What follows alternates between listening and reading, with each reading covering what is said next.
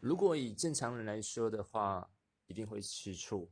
但如果有建立好沟通的桥梁的话，那有好好的去报备，我是觉得是没有关系。那如果一直去掌握对方的一些的思想值的话，我觉得双方一定会很辛苦。我觉得一定要信任，那感情的部分才会走向呃美好的一种生活。那如果一直疑神疑鬼的话，我觉得很快就会走向 ending 的道路。